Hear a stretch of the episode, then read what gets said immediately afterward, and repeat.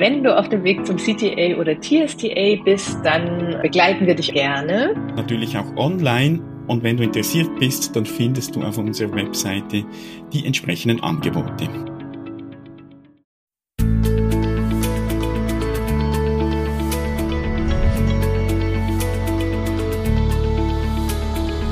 Transaktionsanalyse fürs Ohr. Der Podcast von Christine Nierlich und Jörg Bolliger. Herzlich willkommen. Wir machen heute den Auftakt zu unserer Fanita English Serie mit einem kleinen Einblick in ihr Leben und einem Überblick über die wichtigsten Themen, die sie in die TA eingebracht hat. Ja, herzlich willkommen. Willkommen zu einer ganz speziellen Episode, mhm. Äh, beziehungsweise zu einer, zu einer Serie. Genau, wir wollen ein, ein einleiten in eine Serie von, von Themen, die nämlich die Überschrift haben Fanita English. Mhm.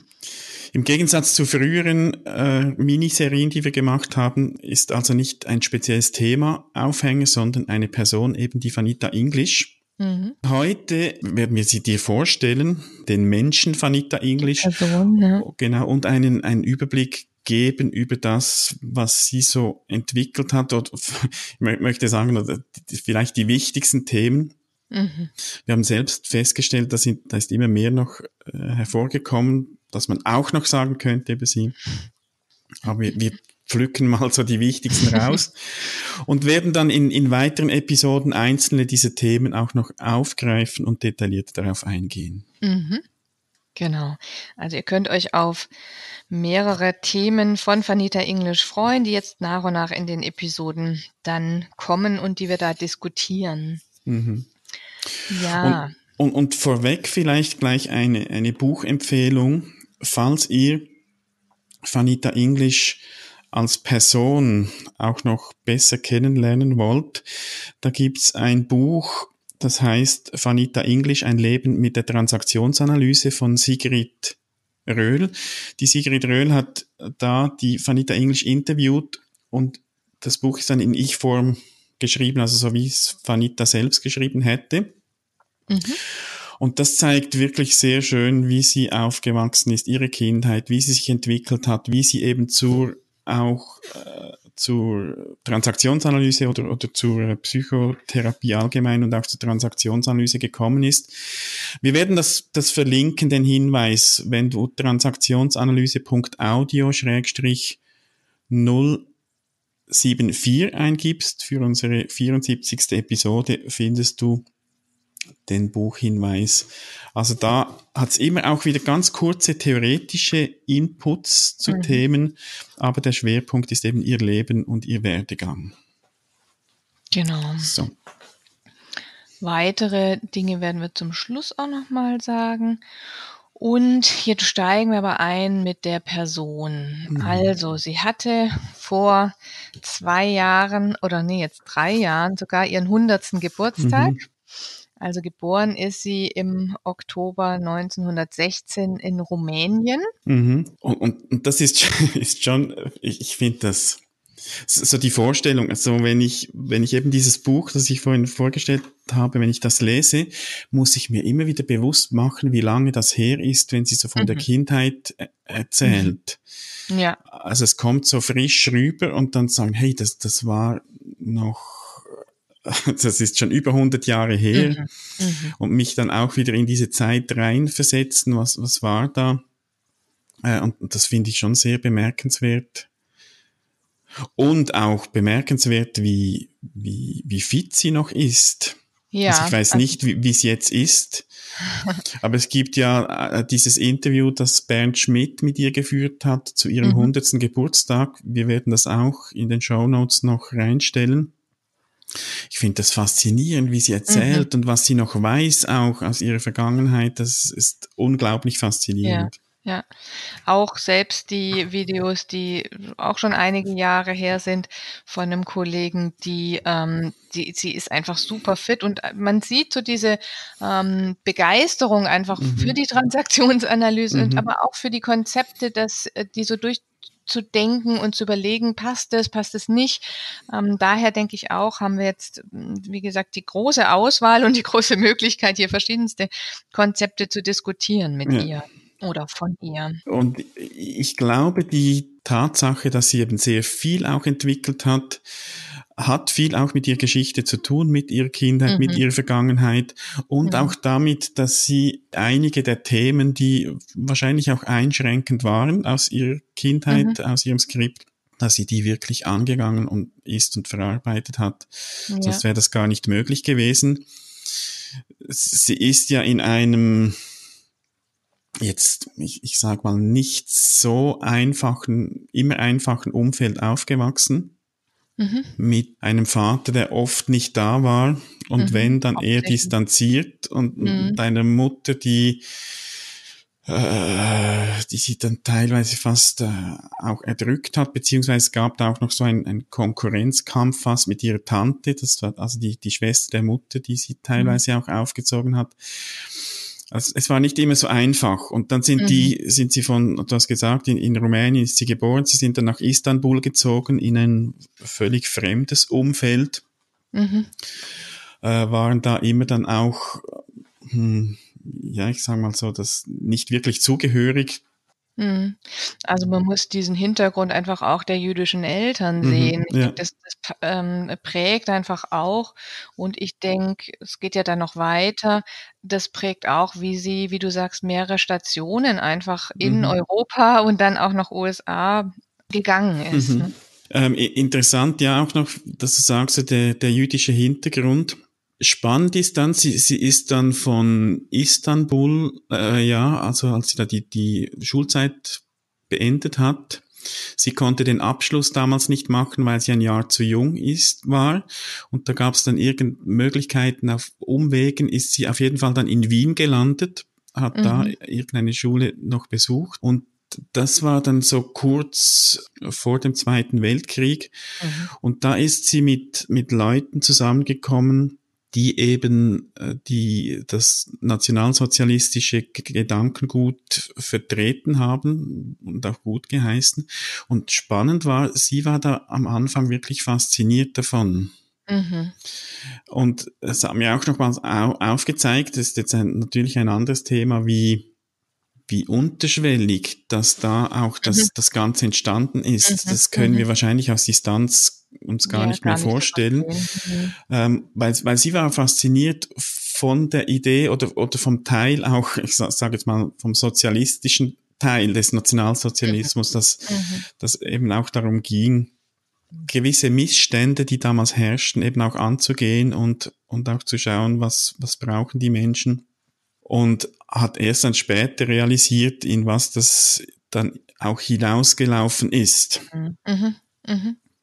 Und das war dann ja auch dann später der Grund, dass sie dann äh, auch aus, nach Amerika ausgewandert ist. Mhm. Und ne, sie hat dazwischen einfach dann auch äh, Psychologie studiert, ähm, unter anderem bei Piaget und eben in Paris, also ne, Wien, Paris, es sind einfach so viele Stationen auch. Und London macht, auch noch. ja, und es macht einfach mhm. Spaß, mhm. auch wenn man sie hört. Ne, du kannst ja Interviews in ganz tollem, reinem Deutsch mit ihr mhm, ja. führen und sprechen. Das ist ähm, einfach bemerkenswert, was sie da auch an Sprachen dadurch spricht. Ja, ja also sie spricht, sie spricht fünf Sprachen fließend mhm. und das, äh, denke ich, hat sicher mit ihrem Werdegang zu tun, mit der, mit den verschiedenen Orten, wo sie gelebt hat. Und wahrscheinlich braucht es auch eine minimale Sprachbegabung, um ja. das dann auch zu lernen. Ja. Ich glaube, sie war wirklich wissbegierig auch. Ja. Also, mhm. Das begegnet mir immer wieder. Mhm. Äh, in London hat sie ja dann zuerst eine, eine Art journalistische Ausbildung absolviert, beziehungsweise es war so, sie hat gesagt, es war ein, bisschen eine bessere Sekretärin. Mhm.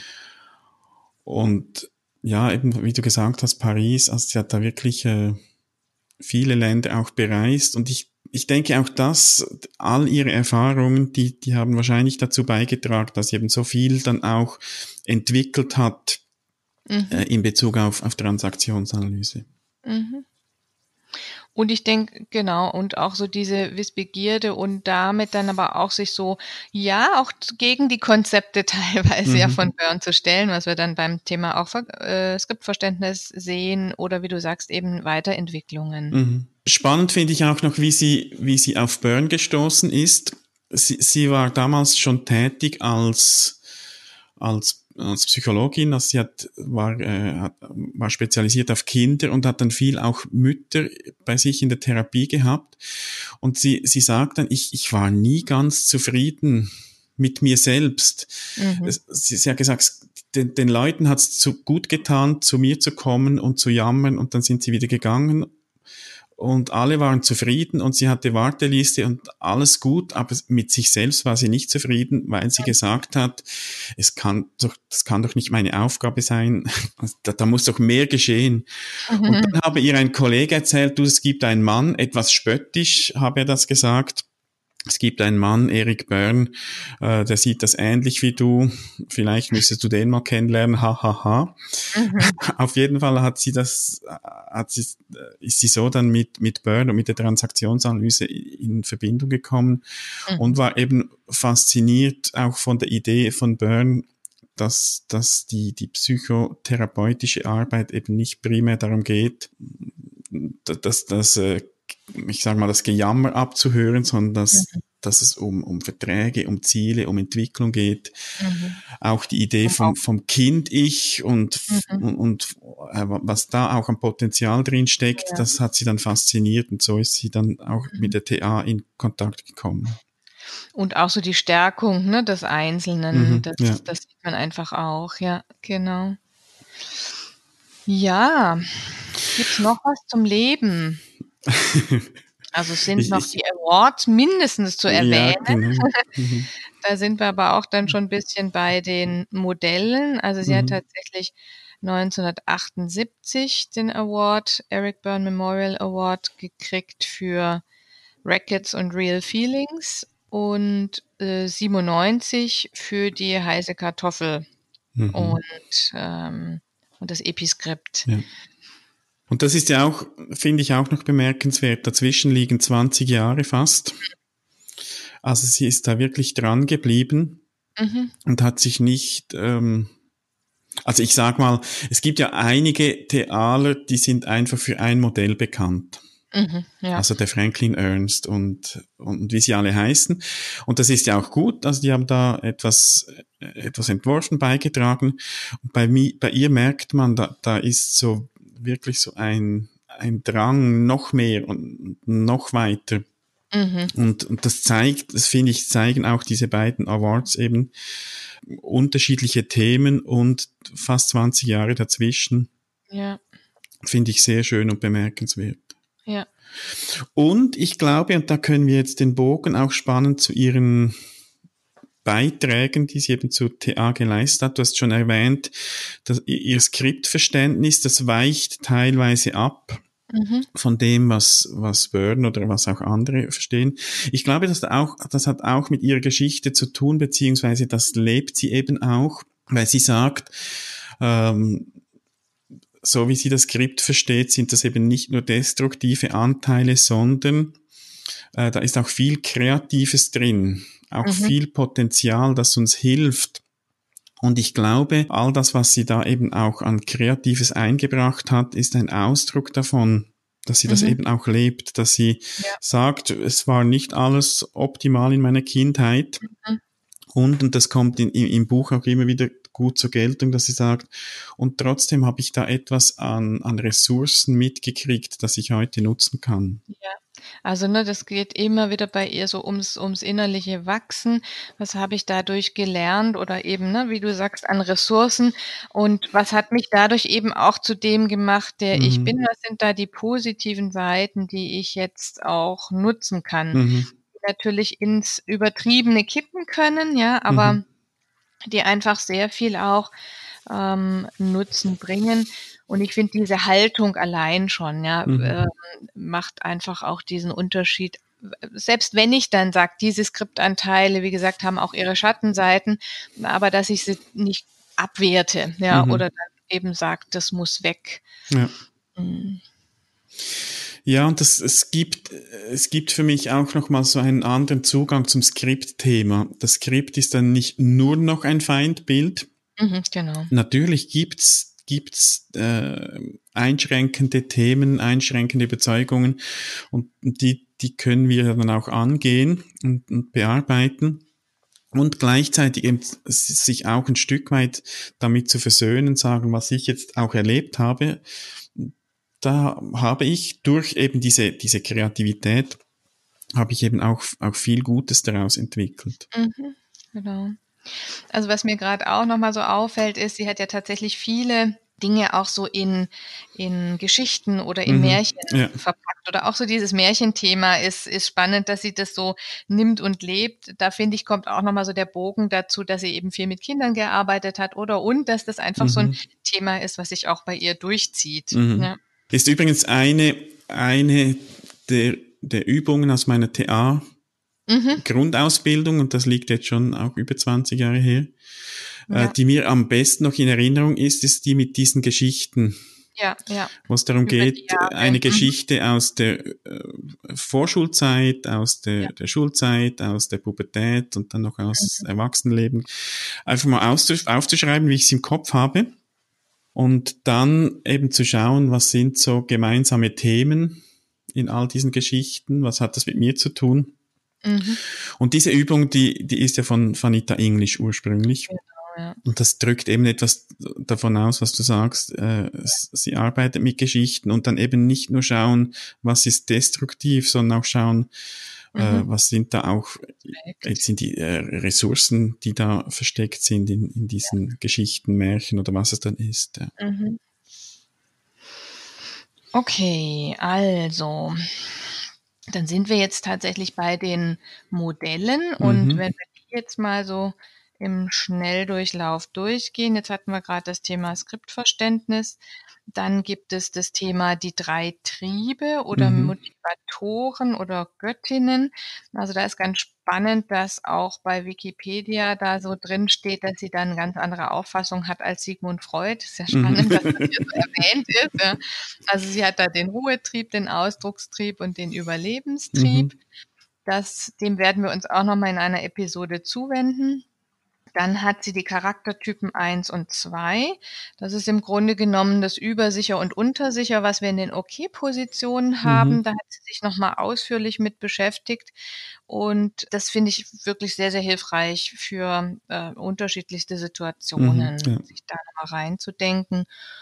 Und dann auch in Kombination mit den Ausbeutungstransaktionen zu wissen, was passiert da bei mir ja. möglicherweise oder zu was neige ich oder und in der Kombination mit anderen, was kann ich da schon vorne wegnehmen, was für Transaktionen da hin und her gehen werden. Mhm.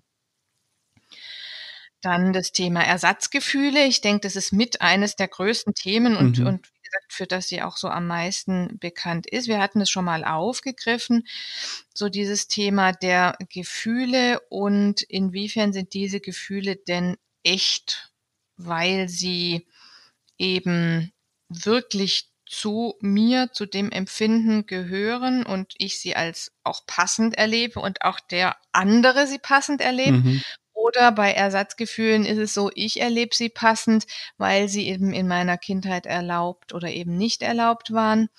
Ähm, und der andere sagt, aber das ist inkongruent. Mhm, also ja. außen kann man das ganz gut sehen. Und dann das Thema der heißen Kartoffel.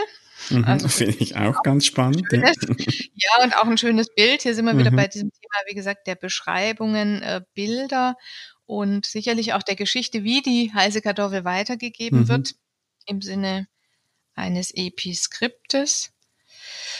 Dann gibt's noch den Dreiecksvertrag. Mhm. Ich glaube, den haben wir auch mal hingewiesen und der ist für Berater sehr, sehr hilfreich zu gucken, wer ist denn bezogen auf den Vertrag eigentlich noch mitzudenken oder noch mit einzubeziehen. Ja.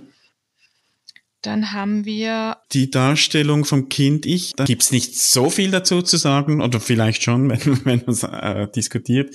Die Kind-Ich-Darstellung, und zwar, falls du, liebe Hörerinnen, liebe Hörer, das Strukturmodell zweiter Ordnung kennst. Da gibt's ja innerhalb vom Kind-Ich nochmals die drei Kreise. unterteilt, wie es Byrne dargestellt hat. Und Vanita English sagt, für sie sei das Kind ich eher so wie ein Baum, den man querschneidet und da die Jahrringe sieht. Also sie mehr darauf schaut, äh, was ist jetzt in der mhm. frühesten Kindheit äh, entstanden, auch an, an Skriptthemen und was, was ist später noch dazu gekommen.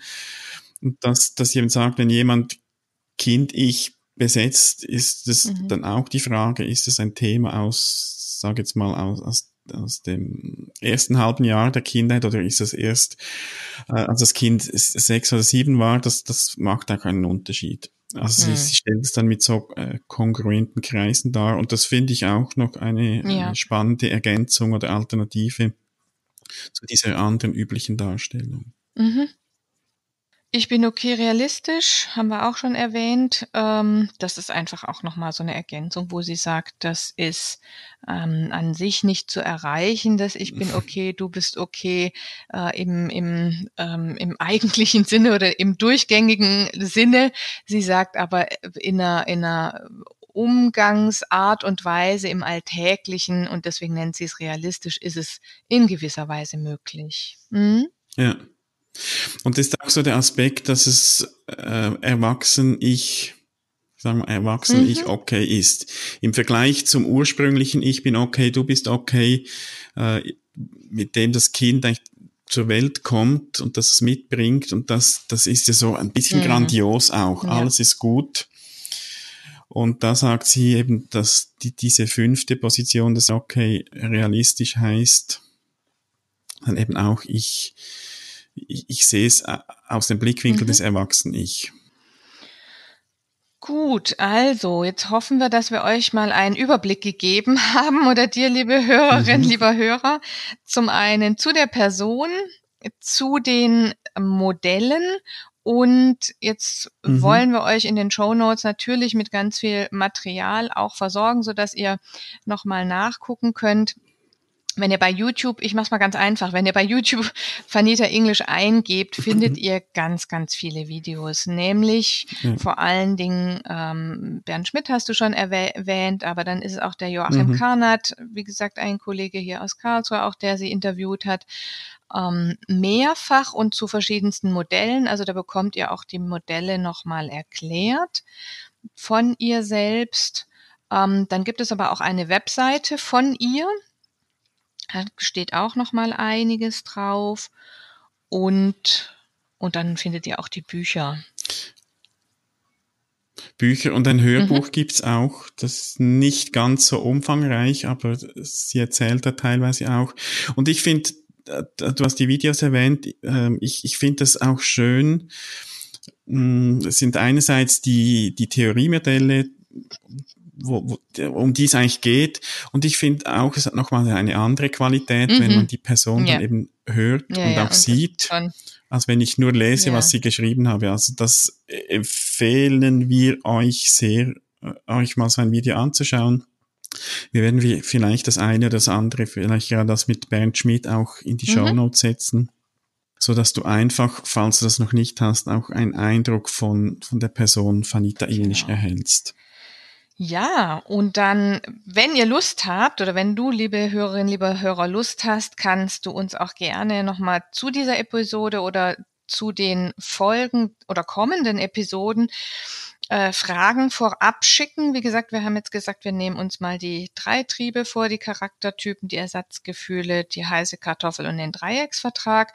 Und falls ihr da schon vorab Fragen habt und ähm, die wir beantworten können, dann dürft ihr uns die gerne schreiben. Genau. Und an dieser Stelle auch wieder mal äh, ein herzliches Dankeschön. Wir haben gerade nämlich die Statistiken angeschaut vom Monat März. Und äh, das sind sage und schreibe 3200 Downloads, das heißt 3200 Mal wurden unsere Episoden äh, mhm. gehört im März und das finde ich sehr schön und tut genau. gut und vielen Dank für eure mhm. Treue auch äh, an dieser genau. Stelle wieder mal. Ganz, ganz herzlichen Dank. Und dann freuen wir uns tatsächlich aufs nächste Mal. Ja. weiter mit Vanita English und mit uns beiden. Genau. Bis, Bis dann. Tschüss. Tschüss. Schön bist du dabei gewesen. Wenn dir unser Podcast gefällt, dann empfehle ihn weiter und bewerte uns auf iTunes oder in der App, mit der du uns zuhörst. Mehr über und von uns findest du auf transaktionsanalyse.audio.